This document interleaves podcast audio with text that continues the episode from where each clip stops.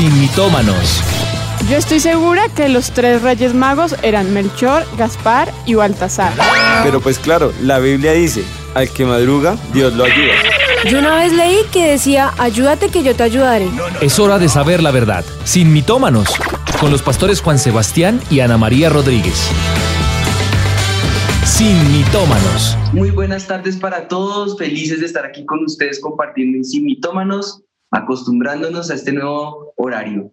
Sin mitómanos Reloaded es la nueva sección que tenemos y digo nueva porque pues es reciente, ¿no? A comparación todo lo que llevamos en Sin mitómanos. Pero recuerden como siempre, traemos esos temas que son tendencia y que en este momento nos compete a nosotros eh, conocer, saber buscar siempre en la palabra del Señor la mejor respuesta. Felices de estar aquí con ustedes, ¿no, mi amor? Así es, felices de un nuevo programa en Sin Mitómanos eh, y expectantes por lo que siempre el Señor va a hacer en estos tiempos que podemos compartir con ustedes.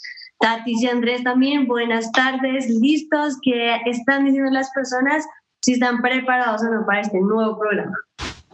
Así es, pastores Juan y Ana, felices de estar una vez más hoy jueves disfrutando de Sin Mitómanos Reloaded. Bueno, la gente ya está participando en las redes sociales y felices. Además, también agradecidos por el programa pasado. También ahí ya quieren saber quién fue el ganador del concurso que ustedes dijeron. Así que ya están ahí reportando sintonía desde Bolivia, desde Argentina, desde Paraguay, desde cada diferentes partes de Colombia, por supuesto, enviándoles saludos y bendiciones, por supuesto. y nada, también aquí súper expectantes de lo que Dios va a hacer hoy en Sin Mitómanos. Claro que sí, pastores Juan y Anita, un saludo muy especial. Nuevamente es un privilegio poder acompañarles y les cuento que hay ganador del concurso. Un video muy lindo, llegaron varios videos. Ya participaron. Sí, señor. Y pues ahí ya hay video ganador. Les cuento que es Angélica Bustos Reyes. Hizo un video particular ahí a través de las redes sociales de ustedes. Ahí lo estaremos también poniendo. Y miren que fue muy lindo porque ya toma su bebecito que acaba de cumplir tres mesecitos.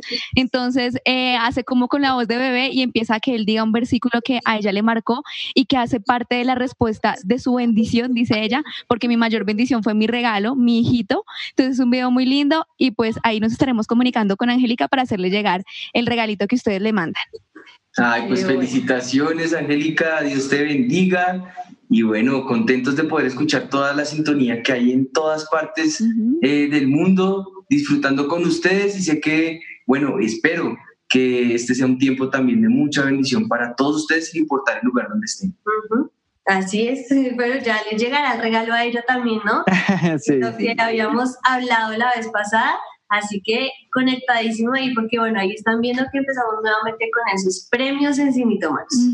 Sí, téngannos paciencia, en tiempos de cuarentena pues es más difícil. Difícil. Siempre, Ujú, siempre, es verdad. siempre cumplimos con nuestros objetivos y si hay premio, hay premio. Así es. Entonces, pues bueno, hoy eh, el programa va a ser un poco diferente y a partir de hoy, por los siguientes programas, eh, hemos tenido con ustedes una, una nueva forma, un- un- una, una nueva forma de presentar como las situaciones que están en conflicto alrededor nuestro. Y eh, pues yo creo que ustedes ya pudieron ver algo de esto ahí en las redes, hemos estado publicando algunas cosas que han generado como, como, como cierto misterio y cierta, Duda.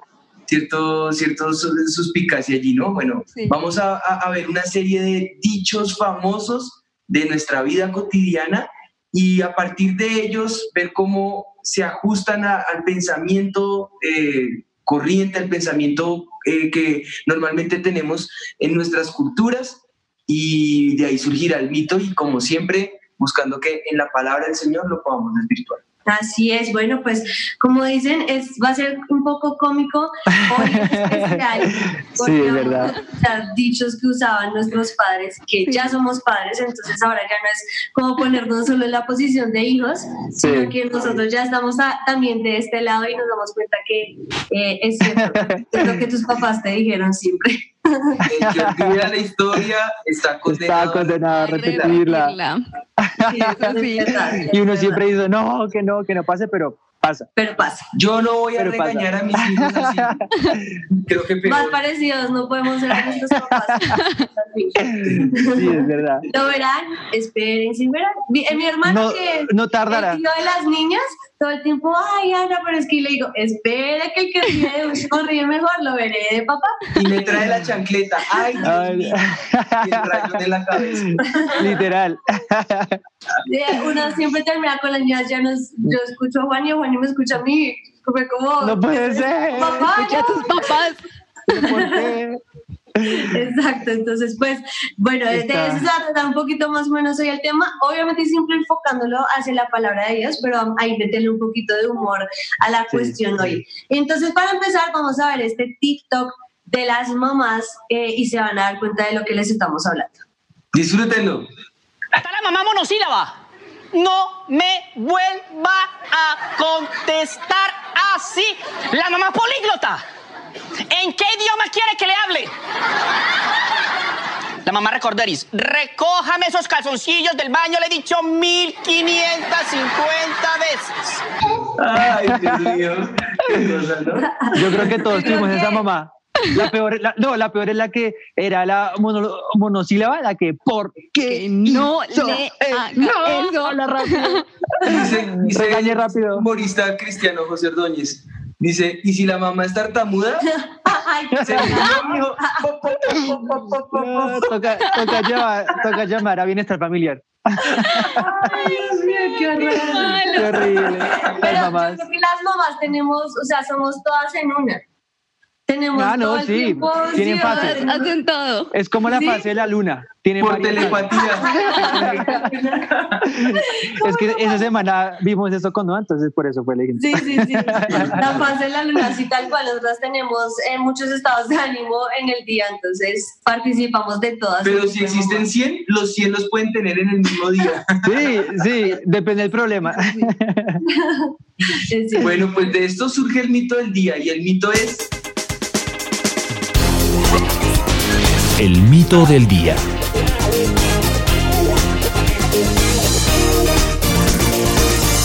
es mejor pedir perdón que pedir permiso. ¿Ah? No, Amén ¿Cómo por así? ¿Cómo así? Mitos desvirtuados, mentiras.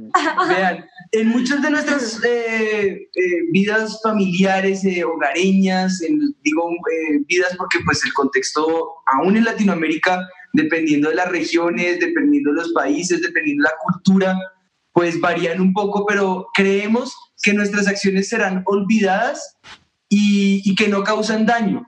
Y tendemos a pensar de esa manera y es una forma de ser, en cierta manera, egoístas. Eh, es, una, es una forma de, de pensar que, que lo que yo haga no va a afectar a los demás. Y pues de ese modo lo que vemos o lo que tratamos de poner hoy en la mesa es una serie de situaciones para que juntos podamos evaluarlas y veamos cómo en nuestra cotidianidad tenemos eh, mentiras que hemos puesto nosotros como verdades y de esa forma estamos educando y levantando las siguientes generaciones o hemos sido levantados en esos contextos. Veremos si hay es. cosas que serán ciertas, otras no, unas serán mito, otras serán verdad confirmada, no lo sabemos. Hoy vamos a disfrutar de esta nueva tendencia y de esta nueva temporada. Bueno, yo creo que como tú decías ahorita en el, tem- en el comentario tuyo de la cultura, Abstracto, Es- abstracto. es verdad que, que yo puedo- podemos generalizar un poco en cómo son los papás y las mamás, que uno los ve y casi todos son eh, parecidos o actuamos igual. Y, uno de, y una de esas cosas que son parecidas es que las mamás en especial son muy exageradas. Entonces todo lo llevan al extremo. Te lo he dicho 100 veces. Te lo digo como una, ¿no es cierto? Todo es como, Bueno, ellas a veces le dicen 150 156. sí, es, usan mucho de exageración. Y, eh, pero eso Esa es la diferencia. Eso es algo muy típico de todas. Entonces, eh, de ahí también nace, no sé si eso es también en todas partes, pero por lo menos acá el dicho de tengo un pálpito. Veamos. Josué David del Perpetuo, socorro, ¿por qué no contesta ese bendito celular? Que, que es que yo tengo un pálpito, que es que yo tengo un pálpito, que algo le va a pasar, véngase ya para la casa, tenga cuidado con ese aparato, acá nos vemos. Mm. ¿Y usted por qué? ¿Y usted por qué tiene esa cara? ¿Ah? Es que me ¿Por qué roban- tiene esa cara? Es que me roban el celular. Yo. Le dicen, no salga porque la va a buscar un loco, ¿cierto, Tati? Ay, Dios Venga, mío. Ay, Dios santo. Tal cual.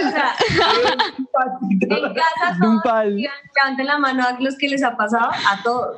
Todo. A todos nos pasó eso. No, no, con el celular. Yo no me casé cosa. pensando que ya no me iba a pasar más y mi mamá está heredada totalmente. Mutó. Es un clon. Punto. Sí, mutuo. Pero es verdad, el, el, sexto sentido del tengo un palpito es cierto. Bueno, en posición de mamá es verdad, en posición de hija De uno hijo es como que está nada. la sal. Sí, ya me sí, saló. Sí, literal. Ya, No, uno ¿por qué dice, ya, ya me saló, ya no puedo ir porque fijo, es que de verdad es fijo. Fijo, es algo que es pasa. fijo, sí es verdad. Yo dije, ay, no, mejor hago lo que sea porque eso fijo, fijo va a pasar, eso mejor no. Vamos a hacer teología de la gorería. No, mentira. Es no, juega ahí porque se va a caer. Jugó una hora, pero cuando la mamá le dijo, Se cayó. se cayó. Exacto. Vean, esto es tan sencillo como el principio bíblico. El Señor le dijo a Abraham, escucha a Sara en todo. Y esa Sara ha mutado y ha mutado. Por generaciones. Al día de hoy sigue. Es verdad. Pero bueno, ese es el caso de las mamás. Y ahora Los vemos el caso de los papás. Los papás tienen una, una cualidad que todos tienen y es que cuando llegan a un lugar importante o a un sitio o están haciendo algo que les gusta, siempre cuentan la misma historia. Y ya la hemos escuchado muchas veces, pero Cuenta, la cuentan. pastora Pero lo bonito cuenta. es que ellas siempre se ríen. Ay, sí, Ay, eso es claro, tienen que Las hijas sí. Nosotros los hijos somos que, ay, papá, ya contaste esa historia. Pero, No, el o sea, hablaba de las esposas. Las esposas siempre se ríen. Ah, ok, ya entendí. Ah, pues sí, Por hay, hay de que no nosotros lo mentira, hemos no. visto con mis titos. Mi tito cuenta el mismo chiste, no sé, muchísimas veces y mi tita siempre es ¡ah! Es linda, como si nunca lo hubiera escuchado. Siempre. Eso, Qué belleza. eso- eso es compromiso, ¿cómo es que le llaman? Eso es amor. Sí, sí. Nosotros tenemos un ejemplo con mi papá cuando podíamos salir de casa. Nosotros no, ustedes dos. Pero es que tú, también después. Ya eres obvio, claro. respeten a mi suegro. respeten. Ay, ahora sí. que vas de la monta. Sí, literal. Cuando íbamos a Crepes, acá una heladería muy famosa, siempre mi papá cuando íbamos nos contaba la historia de Crepes y cómo, ¿Cómo se nació. Krebs? Y, y como y todo lo que ellos hacían que era muy interesante. Y Eran cuando Juan jóvenes. llegó, entonces a Juan le contó la historia y se la Pero- repetía Pero lo que pasa es que me la como unas 200 veces mi historia novial. hasta que ya Juan le digo, ya con eso ya tenemos un dicho, cuando va a repetir algo decimos la historia de Crepes. La historia y de ya. ¿no? Y ya. Vengan, ya, y ya la entonces sabemos de ¿cuál memoria. fue el Krebs? Ento- había una la familia universitarios, mentiras. ¿no? Sí. sí, yo sé. Entonces, pues bueno, ahí eh, esa es la, la introducción. Andresito, tú vas a repetir la historia. Te acordarás de- y le acordaré. incluir, eh, todo el tema. lo- Es que también yo creo que las historias mutan también. Mutan, Yo creo que también, mete la sí. pandemia. Lo que pasa es que Sí, también la, puede ser. la realidad, no sé si les pasa, pero es típico. Eso, eso, eso es típico, pero bueno, estas cosas son las que hacen que la vida sea especial, sea, tenga, tenga esa, esa connotación. Y miren que es lo mismo que hacía el pueblo de Israel. ¿Cómo Sí. creen ustedes que hacían la transmisión oral de la que uno ha estudiado o ha escuchado, de cómo se transmitió las leyes, los principios, si no era contando historias cotidianas? Sí, exacto. Yo he tenido la oportunidad cientos de veces de, de participar, cientos de veces, una Una exageración. eh, pero, pero he tenido la oportunidad de compartir varias veces con la comunidad judía y entender un poco de sus historias y del contexto en que ellos han crecido. Y es hermoso ver cómo ellos crean todo alrededor de la familia, Sí. cosas que uno puede aplicar, cosas que uno puede entender. Y, y en esa transmisión hay, hay cantidad de historias, cantidad de sabiduría y puede que sea repetición. ¿Cuántos no hemos escuchado la historia del medio pollito en avivamiento? Todos. ¿Cuántos no hemos escuchado la historia de, de Hilarco, de, bueno, todo esto? Eso hace parte de nuestra esencia y eso hace parte de nuestras raíces y eso hace que nosotros podamos echar raíces y heredar todo lo que nosotros tenemos que heredar, una, for- una forma de culturizar la palabra del Señor. Y no es que la palabra sea culturizada por nosotros, no, pero sí es interpretada. Cada cultura tiene que interpretar las escrituras y esa misma forma de interpretar en comunidades, en etnias, en familias, en, en, metrópolis, acrópolis, micrópolis, eh, donde sea que te encuentres, tienes que pasar por el filtro cultural lo que está pasando en las escrituras. Y yo creo que eso es parte de lo que queremos mostrarles hoy. Dice la palabra de Dios que debemos honrar a nuestros padres para que nuestros días se alarguen. ¿Y dónde está la honra? Precisamente en lo contrario a la burla, en el respeto a la autoridad. Dice Éxodo 2021 que, que eso, si nosotros hacemos esto, tendremos prolongación de días. Y es de las primeras, eh, eh, eh, de los primeros mandatos con promesa. Entonces, honro a mi papá y a mi mamá e inmediatamente está la promesa extensión de días, longevidad. Y esa extensión de días no tiene que ver solamente con la cantidad de años que la persona vive, porque dice, no falta el hijo que responde, ¿y yo para qué quiero llegar con 120 años? No, esa longevidad tiene que ver con calidad de vida, sin importar cuánto tiempo tú vivas, lo importante allí eh, o, la implicación en, todo esto es la calidad en esos días que tú tengas. Esa longevidad también tiene que ver con eso, tiene que ver con el deleite, con, la, con, la, con lo que tú has sembrado, tú vas a recoger para ti mismo. Si tú sembraste en mofa, en deshonra, en burla, en escarnio eh, sobre tus padres, cuando llegue el momento, los, viene otro dicho de los papás, aguarde y lo verá. Aguarde y lo verá el que ríe de último ríe mejor. ríe mejor. porque es, es, la verdad, uno empieza por, por sembrar y lo que uno siembra, eso es lo que uno cosecha. Y que mira que también dice la palabra del Señor que el que deshonra padre y madre, su lámpara se apagará. Y a mí ese, ese, ese, versículo siempre me ha impactado porque uno lo ha visto y nosotros hemos visto cantidades de testimonios de personas que de verdad deshonraban a sus padres, los trataban mal, los humillaban, se burlaban de ellos y son personas que mueren trágicamente o que su vida es desgraciada o que todo el tiempo están de enfermedad en enfermedad. Y no crean que es verdad, es verdad. Y si no el Señor dice que corta sus días también y hemos visto cómo ha pasado. Mi mamita ha contado varias veces en, en, radio eh, de familiares cercanos, pero tenemos uno que ha marcado nuestra vida precisamente por eso, porque eh, días antes de, de su de su trágica muerte, porque ni siquiera fue un accidente, fue trágico. Eh, maldijo a sus padres literalmente con palabras fuertes, eh, le lanzó un cenicero por la cara, no eran creyentes, obviamente, por eso el cenicero. Eh, y, y, salió y ese mismo día que pasó esa situación, murió de una manera desastrosa. No quisiera ni siquiera explicarlo porque sería caer en, en, amarillismo, pero no se imaginan las cosas que esto, que esto causa, las cosechas que vienen de maldición sobre la vida de uno y por eso la lámpara se apaga. Sí. Y eso tiene que ver con el honrar o el deshonrar. Si has caído en esto, yo creo que hoy es un alertazo porque esto es un, una alarma de parte del cielo para que hagas un alto en tu vida y corrijas tu camino. Y saber que toda siembra tiene cosecha. Si sembraste mal, estás de pronto cosechando y si no haces nada, vas a cosechar.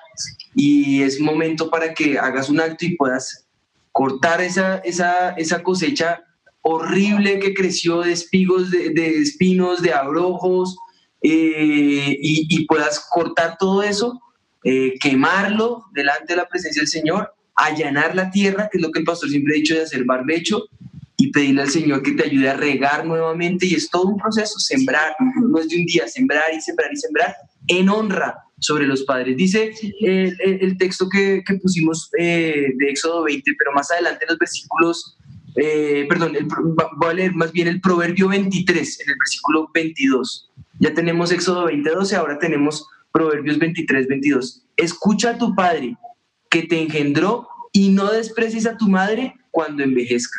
Es decir, las canas que ellos tienen representan sabiduría, y esa sabiduría es la que uno tiene que deleitarse y aprovechar y disfrutar al máximo.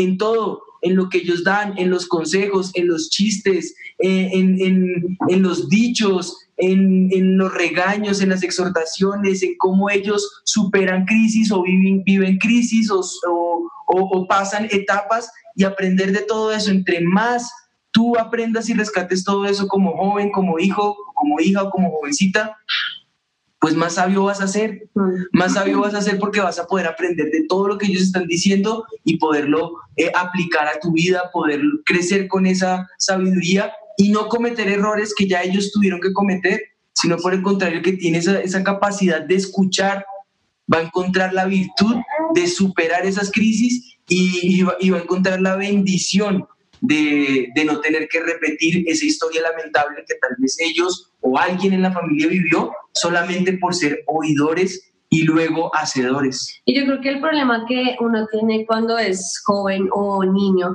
es que no cree que nunca va a llegar a eso. O cree uno que ellos nunca tuvieron la edad de uno. O, o sí, una de las dos, y como que no caemos en cuenta que ellos eh, lo que hacen lo hacen por nuestro bien y aparte de eso, cuando nosotros lleguemos a ese momento, sin lo que nosotros sembramos vamos a cosechar, como tú decías, si nosotros honramos a nuestros padres, padres, nuestros hijos nos honrarán a nosotros.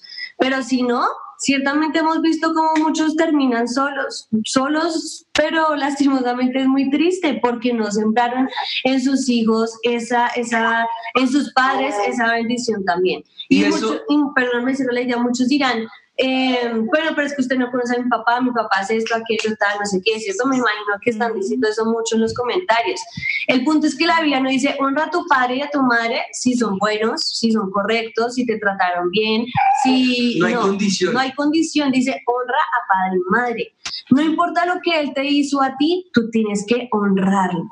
Eso es lo que la Biblia nos manda a nosotros a hacer, porque ahí encontraremos esa bendición para nuestra Y no vida. falta el que dice, bueno, pero es que mi padre ha sido literalmente eh, Satanás disfrazado de mi padre. Ha pasado, ha pasado. En muchas culturas tristemente pasa, porque los seres humanos hemos permitido a algunos tal inmundicia y tal maldad en nuestro corazón que esa ha llegado a unos niveles incontrolables. Bueno, la honra en ese contexto, ¿cómo sería, Pastor Juan y Pastor Anita? Te digo, la honra sería en entenderlos, orar por ellos y perdonarlos. No imitarlos, pero tampoco juzgarlos porque para eso tienen a Dios. Dios es juez en esa situación y Él ve el corazón con el que tú actúas y conforme a tu corazón responde. Porque en Dios entonces encuentras esa figura paterna que puede suplir todo lo bueno que tal vez tu padre carnal no pudo suplir, ¿no?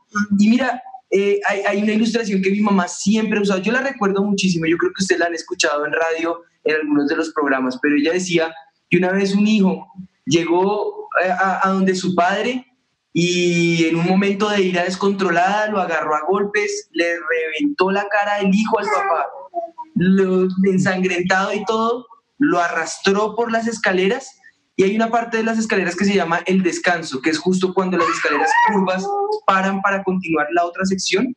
En el descanso, el papá medio suspira, levanta la mirada y le dice, hijo, hasta aquí. Y él se voltea y le dice, ¿por qué? Le dice, porque hasta aquí reventé yo a mi papá a golpes. Eso es la ley de la siembra y la cosecha a manera de ilustración. Y es lo que nosotros podemos evitar, es lo que nosotros podemos parar en este instante y decir, hoy hago un alto. Hoy sé que tengo una multitud de siembras inmundas, horribles, desesperantes, desastrosas, pero es el momento para que no continúe ese ciclo. Es un momento para que hagas un alto y digas, hasta aquí. A partir de hoy voy a empezar a sembrar para bien y ten paciencia, porque esa cosecha no puede ser inmediata. ¿Cuánto tiempo llevas sembrando para mal?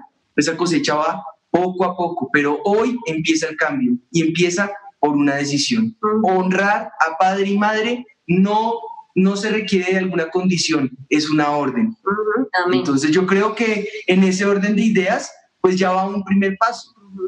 Y ahí simultáneamente viene el, el siguiente paso, pero antes de eso eh, veo a Tatis con, con deseo de, intervenir usted. No, pues es que es impresionante, pastores Juan y Anita, lo que nos cuentan. Y relacionado con eso, les cuento que la BBC Mundo sacó un artículo en el que hablan de ese fenómeno que ustedes nos cuentan que ahora, y dicen que es uno de los fenómenos más grandes del siglo XXI, y se le llama la violencia filioparental. Es ese delito por el que Del se hijo al padre o a los padres. Ajá, exacto. Y se adoptan medidas cautelares contra menores de edad. En el 2017 eran tan altos los estándares de violencia en España que el gobierno tuvo que detenerse y hacer algo. Ya en el 2018, con las medidas que empezaron a tomar, empezó a, tener, a traer una, una baja en la cantidad de maltratos. Y bueno, les cuento ahí otro detalle que cuentan en esta publicación. España es a la vez el referente para América Latina y para Ujú. Europa, que ahora comienza a poner lupa, dicen ellos, en el abuso oculto de los hijos a los padres. Oculto porque los papás les da vergüenza ir a denunciar que sus hijos los están maltratando, que les están haciendo daño. Y dicen ellos, los europeos elaboran varias estrategias, entre ellas la Universidad de Brinton ha hablado de un programa que empieza a combatir y a solucionar este gran problema que en silencio sigue latente y sigue creciendo. Miles de menores de edad golpean sin piedad a sus padres. Es algo que tiene que solucionarse. Ellos hablan del famoso imágenes que se repelen y dicen Sí. que ya no existe un respeto a la autoridad, ya no existen valores y que todo eso poco a poco va fragme- fra- fragmentando la sociedad y dañando lo que nosotros conocemos como el núcleo familiar. Y dicen ellos, ya es un problema del siglo XXI que se tiene que solucionar, que está muchas veces callado, pero que hay que hacer algo porque hay muchísimos hijos que golpean gravemente a sus padres y que ya se ha tomado también como un trastorno psicológico muy delicado.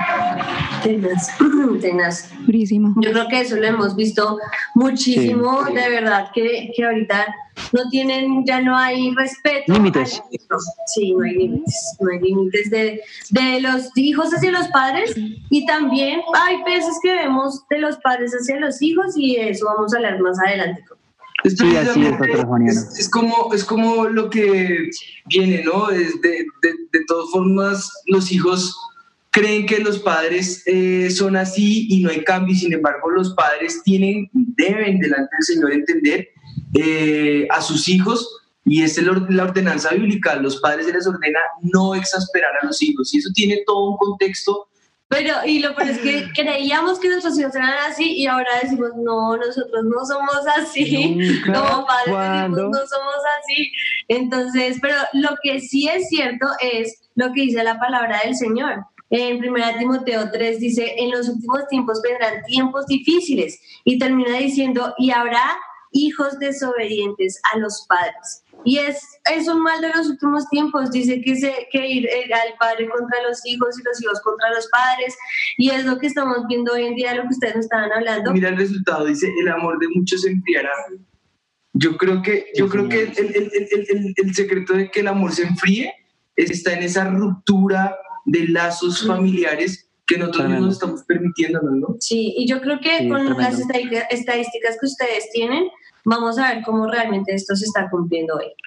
Sí, señora pastora Ana, porque eh, como decía Tatiana, España es uno de los países más, por así decirlo, de, de un ejemplo malo por esta desobediencia de los padres y esta irreverencia a los padres, que la Sociedad Española de Pediatría, eh, en, en un estudio que realizó, dice que el 15% de los niños desobedientes presenta trastornos de personalidad antes de llegar a los 16 años, afectando su proceso de crecimiento, tanto físico como emocional.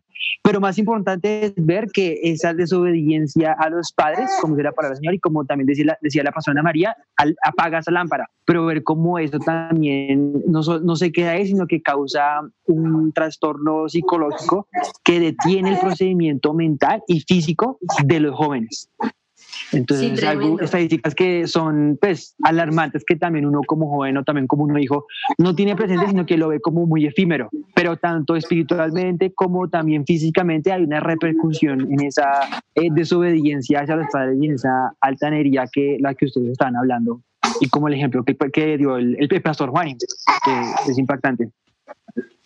Sí, tremendo. Pues todo eso nos muestra a nosotros precisamente que, eh, que y bueno, lo que queremos mencionar es, es esos ejemplos bíblicos de hijos buenos y padres buenos o en este caso también unos ejemplos que no son tan... Y cuando uno dice buenos habrá que ver eh, el contexto, ¿no? De esa adecuada educación, adecuada crianza eh, en, los- en el contexto bíblico, tanto bueno como malo, ¿no? ¿Cierto que sí? bueno, pues hablando de ese contexto bíblico del que... hágame el favor y deja hablar a la mamá, señor. Déjame porque hasta aquí yo dejé hablar a mi papá. Ah. Bueno, pero digamos que sí vemos en la Biblia muchísimos ejemplos de, de esto precisamente, de ver cómo también hay padres que no hacen cosas que están, que hacen cosas que no son correctas. Un ejemplo de ellos, y yo creo que uno que vemos todos, es el de Eli. Eli fue un, un padre en el que nosotros vemos que no era que tratara mal a sus hijos, que no era que no fuera amoroso, no, al contrario, la exhortación que le hace el Señor a Eli es que él no corrigió a sus hijos, nunca los estorbó para no hacer cosas que no debían hacer. Dice la palabra del Señor, era pues muy grande delante de Jehová el pecado de los jóvenes, porque los hombres menospreciaban las ofrendas de Jehová. Y no solamente eso, dice más adelante, pero Elí era muy viejo y oía de todo lo que los hijos hacían con todo Israel y cómo dormían con las mujeres que velaban a la puerta del tabernáculo de reunión. Y le dijo, ¿por qué hacéis cosas semejantes? Porque yo oigo de todo este pueblo vuestros malos procederes. No, hijos míos, porque no es buena fama la que yo oigo, pues hacéis pecar al pueblo de Jehová. Si pecar el hombre contra el hombre, los jueces le juzgarán. Mas si alguno pecare contra Jehová, ¿quién rogará por él? Y sigue la exhortación de lo que nos muestra, pero realmente vemos que Eli jamás exhorta a sus hijos de una manera en donde diga, de verdad los exhortó, sino como, no, hijito, no hagas eso más. No te sigas portando más así, pero nunca los confronta con una realidad que ellos tienen que entender que eso no deben hacerlo. Y ahí vemos el resultado de la vida de los hijos de Eli y de Eli, que fue muy desastrosa y muy triste. Sus dos hijos mueren, pierden el arca del Señor y Eli ese mismo día también muere porque realmente estaban eh, ofendiendo al Señor al punto de que el Señor tuvo que cortarles la vida. Vino y cabot para ellos, que es lo que representa desgracia, deshonra. Eso fue lo que vino para, para ellos y, y con ellos para el pueblo de Israel, porque eran el, el nivel sacerdotal. Es nuestra responsabilidad entonces como, como padres el poder levantar una generación para Dios, es lo que dice Malaquías. Malaquías precisamente dice eso, que nos juntamos en el Señor para levantar una descendencia para Él. Pero, ¿qué hay de nuestra responsabilidad como hijos? Eh, los hijos de Elí fueron instruidos en la ley de Dios. No eran tan jóvenes para tener una excusa porque aparentemente Elí era de 98 años. La Biblia dice que, que tenía 98 años cuando murió. Así que aproximadamente los hijos tendrían alrededor de 50, 60 años. de 60 pronto, años. Dependiendo si eran qué tan cercanos fueran. Por ejemplo, mi, mi papá y yo nos llevamos exactamente 30 años. Entonces, eh, es exactico. Eh, yo creería que entonces en ese orden de ideas tendrían por ahí 68, casi 70 años, dependiendo qué tan cerca o tan lejos los tu- lo tuvieron, ¿no? O tuvieron, tu- tuvo a sus hijos, ¿no? Y eh, llegamos a, a- a entonces determinar esa, esa edad y en la vida eh, la madurez eh, tiene que ver con esa toma de decisiones, con ese carácter para afrontar las dificultades, los problemas. Y hay un momento en la etapa de la vida de los hijos en que ellos tienen que tomar sus propias decisiones, en que ellos tienen que afrontar con responsabilidad las decisiones que ellos están tomando. No pueden andar tetereando los papás a sus hijos toda la vida, a menos que sean hijitos o hijitas bombril. Toda la vida. Eh, y si ese es el contexto, hay un momento en donde tú como padre o como madre o como responsable, porque algunos no tienen a sus papás, pero están viviendo con sus abuelitos, y los abuelitos a veces sienten esa, ese, ese dolor de regañarlos o de exhortarlos o de, o de llamarles la atención, eh, ajustarles un poco, apretarlos un poco, y, y no, al contrario, al contrario, es un sentido de responsabilidad de saber que ellos serán el reflejo de lo que yo he educado y he levantado de ellos. Y no estoy hablando específicamente de la varita. Hay miles de maneras, porque sé que en Estados Unidos y en otras culturas está prohibido. Pero la educación no es la vara solamente. La vara es un instrumento y en culturas, en nuestra cultura, eh, hasta ahora están empezando a tener problemas, pero como dijo mi mamá, con o sin cultura, la chancla es una bendición. Sí. Entonces, eh, eh, Es efectiva. es- y la ventaja de la chancla es que es portátil. Esa va y vuelve. Esa va y vuelve, sí. Yo, yo la Eso es boomerang. no ordeno que me la traiga. Esa es efectiva. Pero, pero, pero sin importar cuál sea el contexto educado, eh, eh, eh, educativo, la cultura con la que fuiste educado, lo importante es educar, lo importante es estar allí para nuestros hijos, lo importante es mostrarles que es bendición lo que nosotros estamos decretando sobre ellos Amén. y eh, eh, imponiendo sobre ellos. Cuando dice la palabra del Señor, instruye al niño en su camino y aun cuando fuere viejo no se va a apartar de él. Es que a mí como padre, a ti como madre, a mi esposita como madre o como acudiente, eh, responsable, padre o madre, cabeza de familia, te es menester y es importantísimo en este momento que tú entiendas que tienes que estar involucrado en todo el proceso educativo de tu hijo. En nuestro contexto latinoamericano estamos acostumbrados a entregar nuestros hijos a, a una escuela y que nos los entreguen bachilleres, entregarlos a una universidad y que nos los devuelvan ingenieros, arquitectos, médicos, doctores, abogados. Y ese es un contexto que desconecta al padre del hijo. Pero la cultura eh, oriental no es así. Por eso dice que cuando instruye al niño en su camino es que está en todo el proceso educativo. Es que él es quien instruye esos valores y esos principios, quien transmite ese valor esos valores y esos principios sobre sus hijos, que se interesa en el proceso educativo de su hijo, en el proceso formativo, porque antes de ir a una universidad, yo ya le he dado a él valores, principios, conducta, ética, cultura, la palabra del Señor, la vida, la fe, las pruebas, la angustia, la dificultad, las diferentes facetas que yo encuentro en Dios, de un Dios que provee, un Dios que sana, un Dios que sustenta, un Dios que es roca, es fortaleza, es escudo, eh, es sanidad, es todo a nuestro alrededor.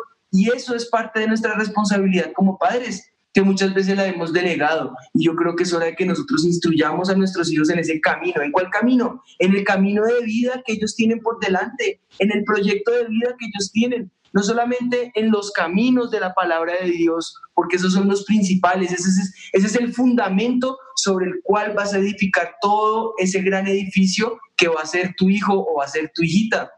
Y eso es parte de tu labor y de tu rol como papá, de tu rol como mamá, ser quien instruye a tu hijo en ese camino. Con eso, cuando sea viejo, ese abogado que tú levantaste, ese arquitecto que tú levantaste, ese médico, ese ingeniero, ese pastor, ese profeta, ese evangelista que tú levantaste y formaste, no fue formado por una institución y su ideología, fue formado por ti bajo los principios y parámetros que la palabra del Señor nos da, fue formado y forjado por ti, fue moldeado por ti como padre o como madre que responde por esa familia, cosa que Eli dejó de hacer y por eso sus hijos llegaron a ser frustrados en ese camino como les pasó a ellos, ¿no? Mira que ahora que mencionas todo, todo lo que estabas diciendo acerca de esto, y, yo creo que fue eh, como uno, una de también los dos retos que el Señor nos puso en pandemia, ¿no?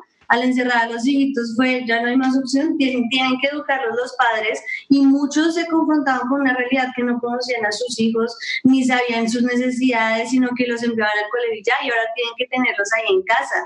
Y, y es triste ver, digamos, que Dios tiene que hablarle a un niño que es Samuel, que le exhorte a Elí, que era un hombre ya que llevaba tiempo, Mayor. eh, mayor y que no solamente mayor, sino que era el sacerdote del pueblo de Israel. Llevaba Tiene que 40 ser un años. niño el que lo exhorte, el que le diga que lo que está haciendo no está bien. Y al final la respuesta de Elí es, el. Jehová es, haga lo que bien le parece. Ay, Dios mío. Miren, el proceso de exhortación tan importante, porque también hay esa voz de consejo que un, que un hijo en el Señor puede dar a su padre. ¿De qué manera lo hace? Con valor, con honra, con respeto. No es una exhortación de venga, le digo y cambie porque es que usted ya está retrógrado, porque es que usted no hay cuántas, es que ¿Cuántas veces le he dicho que no, no use el computador así, que el mouse sirve para esto? ¿Cuántas veces le he dicho que, que, que no se dice Netflix, sino Netflix? ¿Cuántas veces le he dicho? Qué pecado. Hay otros que tratan a los papás ya como, ay, viejito. Ay, Como el tontico. Sí. Sí, Sí, no. ay, venga viejo, le digo, venga, y es una deshonra total porque no están respetando el valor que hay en la persona. Hay maneras de honrar, hay maneras de, de transmitir, hay maneras de, de, de poder a- a- ayudar a, a- que ellos mismos comprendan una nueva cultura. Sí. Y miren, ese proceso incluye también el, el rescatar el tiempo que se ha perdido. Y aquí paso a otra fase tan importante en la educación, el tiempo que se ha perdido. Hay algunos que tal vez nos están diciendo allí en el chat o en los comentarios, pero es que no, yo no disfruté a mi papá, solo lo tuve 6, 7, 8 años y murió, un accidente se me lo llevó, eh, tal situación me, me, me desconectó de mis papás, otros tal vez estén conectando, eh, co- contestando diciendo, eh, no, yo la verdad nunca había escuchado esto y ya mi hijo tiene tantos años y, ¿cómo hago? Eh, El, el principio está en recuperar el tiempo perdido. Y eso fue lo que le pasó a José. José vivió solamente 15 años con su papá aproximadamente. Voy a poner una aproximación, no te voy a decir el día, el año exacto, eh, en qué contexto climático estaba, no. Alrededor de 15 años, 12, 15 años. No se requiere más. Fue suficiente para José los principios que él aprendió en su casa, que cuando vino los tiempos de dificultad que golpearon a su vida, esos principios quedaron tan anclados y, y en, el, en el caso de su papá, Jacob lo formó de tal manera, con tal amor, con el mismo amor, y eran 12 hijos. A los 12 se les dedicó y su mamá también, y fueron tan claros los principios sobre su vida que jamás se apartó de ellos.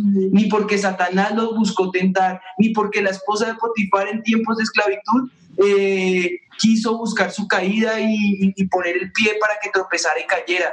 Miren, llegó a la misma cárcel, pero siempre guardó esa ley, siempre guardó esos principios en su corazón y no tenían el texto escrito que tú y yo tenemos.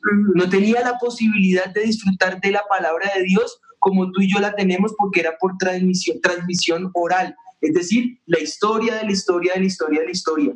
Valoró tanto las canas, valoró tanto lo que le enseñó sus padres, valoró tanto las experiencias que él tuvo con Dios que marcaron a profundidad su vida y le ayudaron a ser quien fue.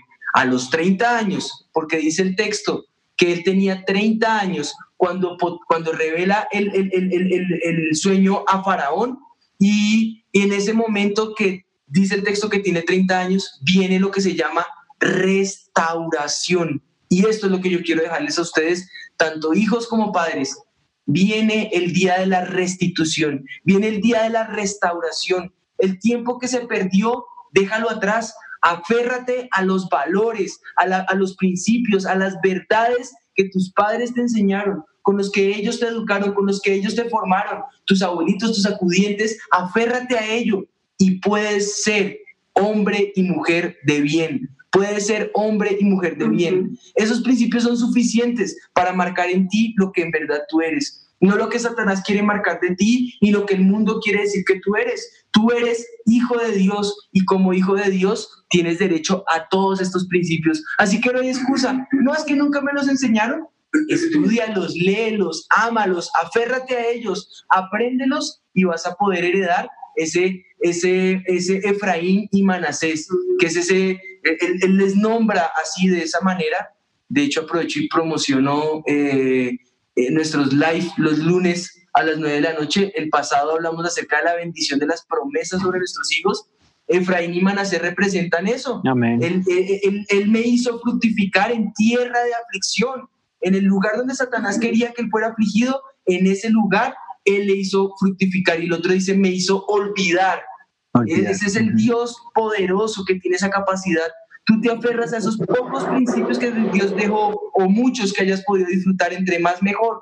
Te aferras a ellos, jamás te vas a apartar de su ley, jamás te vas a apartar de su verdad, sin importar que seas viejo, vas a tomar las mejores decisiones, sin importar que ya seas eh, una muchacha mayor y no hayas disfrutado de una figura paterna o de una figura materna que te hubiera aconsejado, cuando seas mayor vas a disfrutar de ese deleite de saber que no te vas a apartar de ellos. Y entonces Dios te va a hacer olvidar tu aflicción, Dios te va a fructificar en esa tierra de aflicción. Esa es la bendición que tenemos con Dios. Él es suficiente para nosotros como esa figura paterna o materna. Amén, así es. Amén.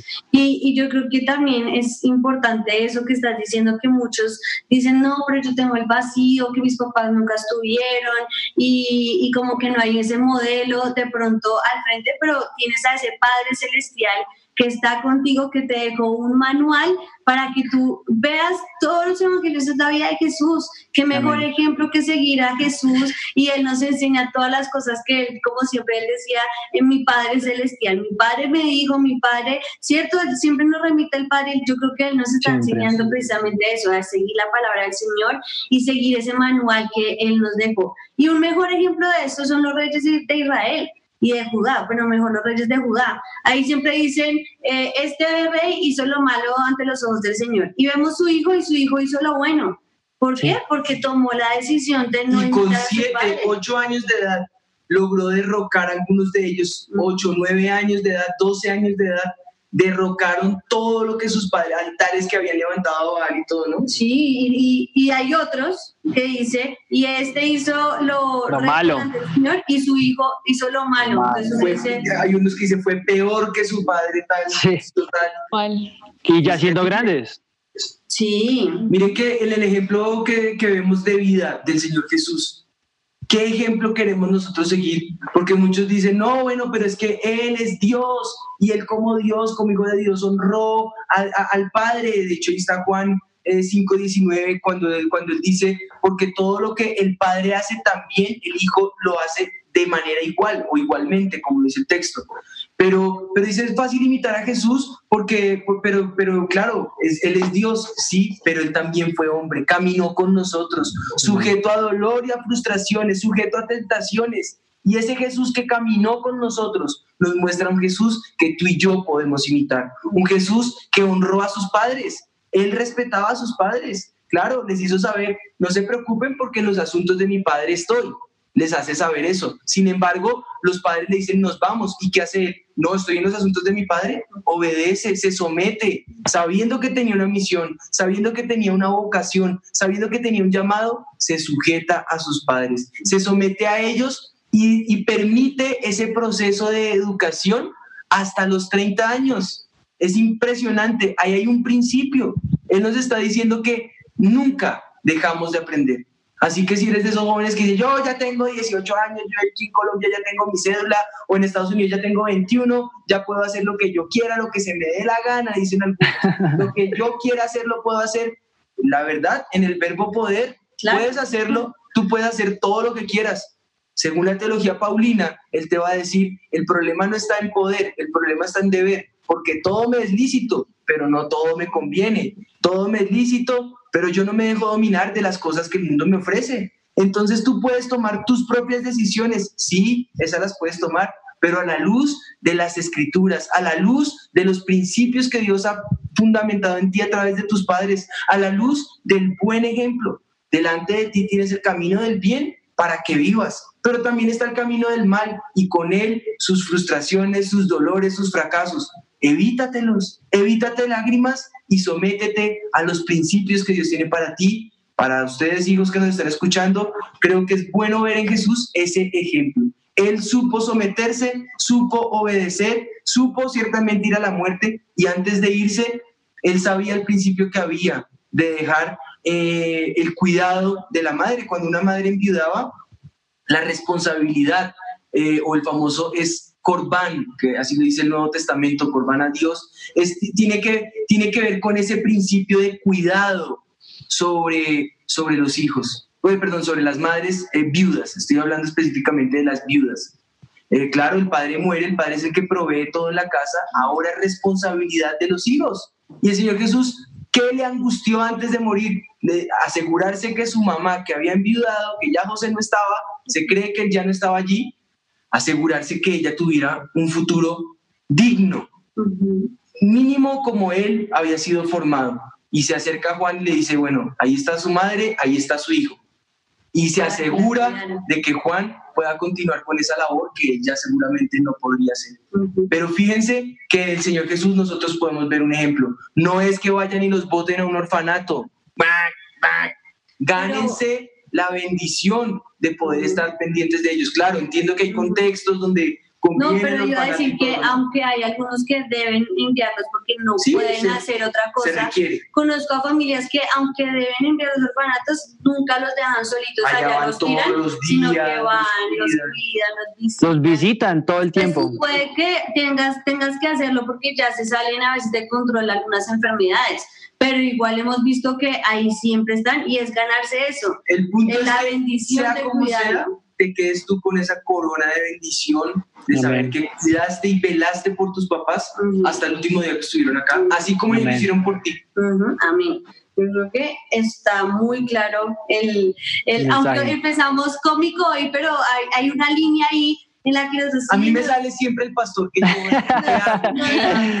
No, no, no, Ay, está bien, me refería a que algunos dirán, ay, pues ustedes sí empezaron eh, riéndose de eso. Y yo digo, claro, nosotros, entre nosotros siempre y molestamos a nuestros papás y tenemos ese Hay una convivir línea. porque hace parte de eso. Pero es que hay una línea delgada entre eh, estar ahí y molestar y todo y Reírse y el disfrutar y ser el, cómico. el respeto. Es escarnecer. Ahorita del escarnecimiento, Ujú. Exacto. porque el escarnecimiento ya me genera a mí eh, cosecha, Amén. mala cosecha. Pues yo creo que con esto ahora sí podemos decir que el mito quedó desvirtuado. ¿Pero por qué? No es mejor pedir perdón que pedir Entonces digamos, mito desvirtuado. Ah. Ahora sí, no, no, no. Es, es importante ver el ejemplo de Jesús. Él siempre mu- mu- muestra una vida llena en la que él honra a sus padres y nos deja en la Biblia un montón de enseñanzas. Los proverbios todo el tiempo nos están diciendo que escuchemos a nuestros padres, que les honremos para no tener unas consecuencias nefastas en nuestra vida sino que si siempre escuchamos a nuestros papás y hacemos lo que ellos nos dicen en el Señor, obviamente en el Señor, pues vamos a ver cómo vamos a tener larga vida y bendición aquí en la tierra. Pues bueno, a manera de conclusión, no importan las circunstancias, debemos honrar a padre y a madre. Ujú, Amén. Y también bastante mensajes Yo digo que un buen WhatsApp. ejemplo, perdóname que, que algo- No, señor. algo- un, buen, un buen referente es saber si yo estuviera en la condición de mis padres, cómo me gustaría ser tratado. ¿Cómo, es- sí, o cómo me sentiría que eso- también? Eso también es un referente porque algún día voy a estar en esa condición. Sí. Ujú. Pues bueno, con esto yo creo que podemos eh, cerrar con broche de oro y es orar por ustedes. Yo quiero dejar esto delante de la presencia del Señor. Todos los que nos están escuchando, en la situación que se encuentren, en el contexto en que se encuentren, eh, aférrense a los principios bíblicos que les dimos y que esos sean los que les den el impulso para tomar las mejores decisiones y recordar, sin importar la circunstancia, honro a mi papá, honro a mi mamá. Si fue mal padre, yo no voy a sembrar mal por bien, yo no voy a sembrar mal por mal ni bien por bien, voy a sembrar mal por bien. Es decir, eh. No, bien, bien, bien formal. Sí, yo, no, ¿cómo así? ¿Cómo así? Mentira, no, mentira. Sí. No, no, borren, borren, borren. Mentira, no, no, pero aquí como era, mentira, no. Chao.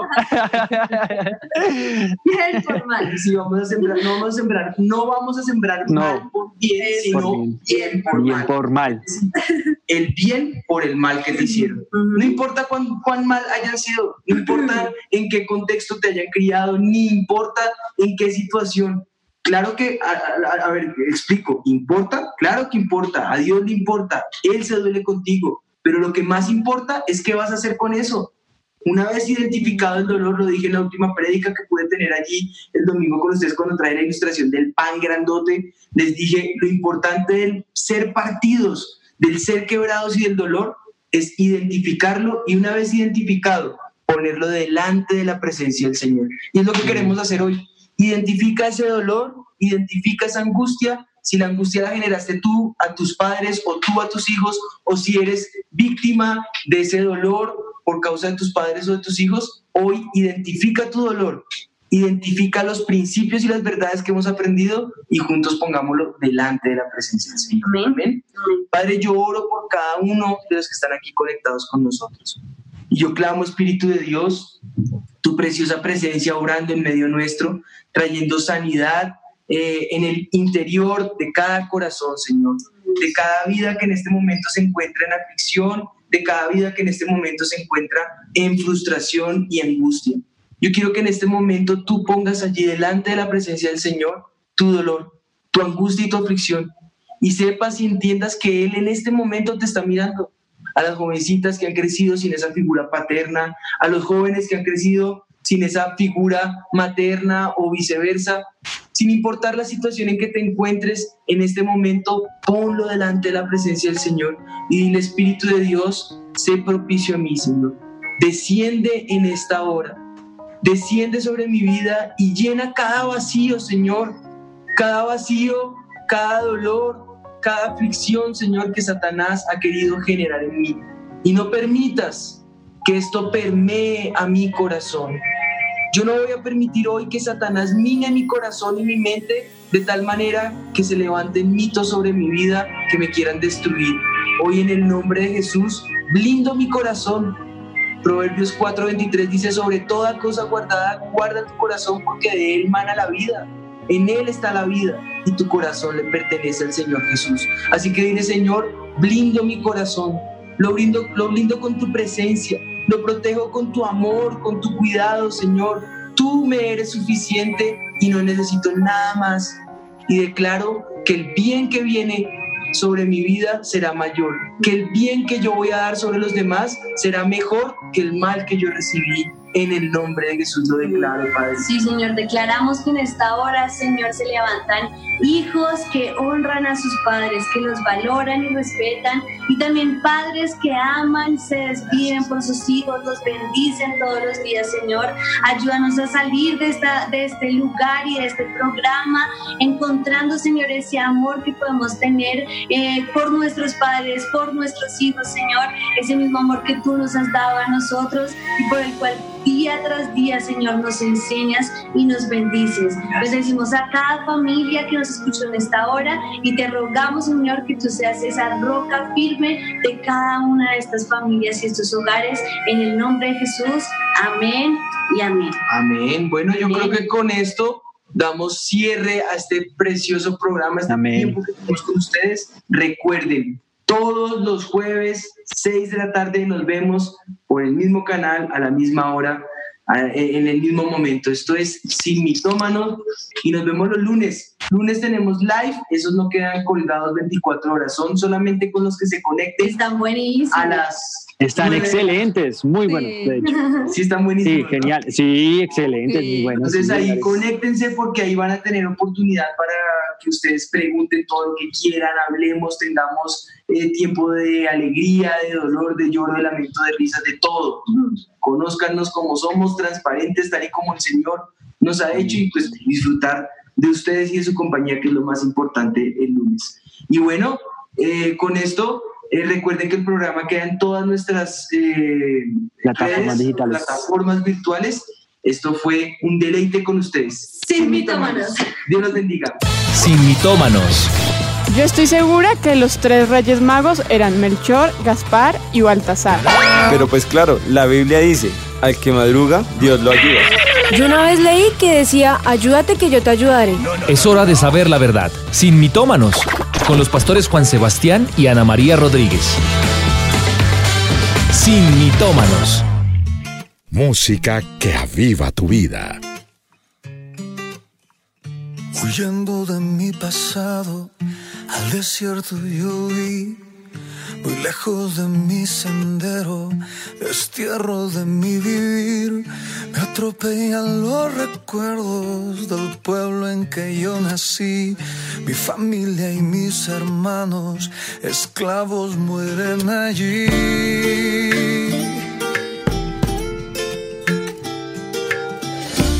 Clamo por los que lloran, hoy clamo por mi país.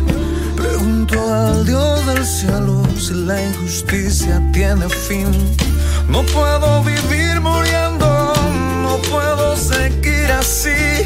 La tierra clama al cielo y el cielo me llama a mí. Vuelve, vuelve, vuelve vida, que la noche tiene un fin. Vuelve, vuelve mi yo me niego a morir. Trato de huir en medio del recuerdo de un pasado que me recordó No soy de aquí, yo soy de aquel mi pueblo. Y es por mi pueblo que yo clamo Dios. De mi futuro tú eres el dueño. De la tristeza tú nos sanas hoy. Que el mundo entero sepa que yo creo. Hoy nos rescatas y nos libras, Dios. Vuelve, vuelve, vuelve vida, que la noche tiene un fin. Vuelve, vuelve mi alegría, yo me niego a morir. El cielo se está moviendo, como humo de incienso ha subido un lamento. Hay poder en el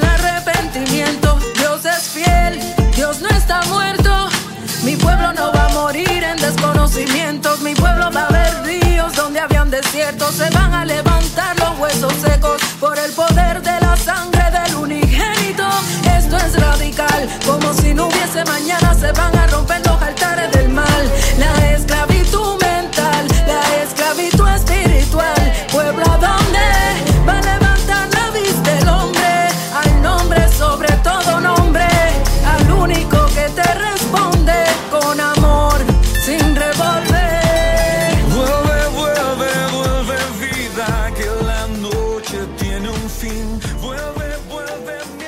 Avivados, la radio del espíritu.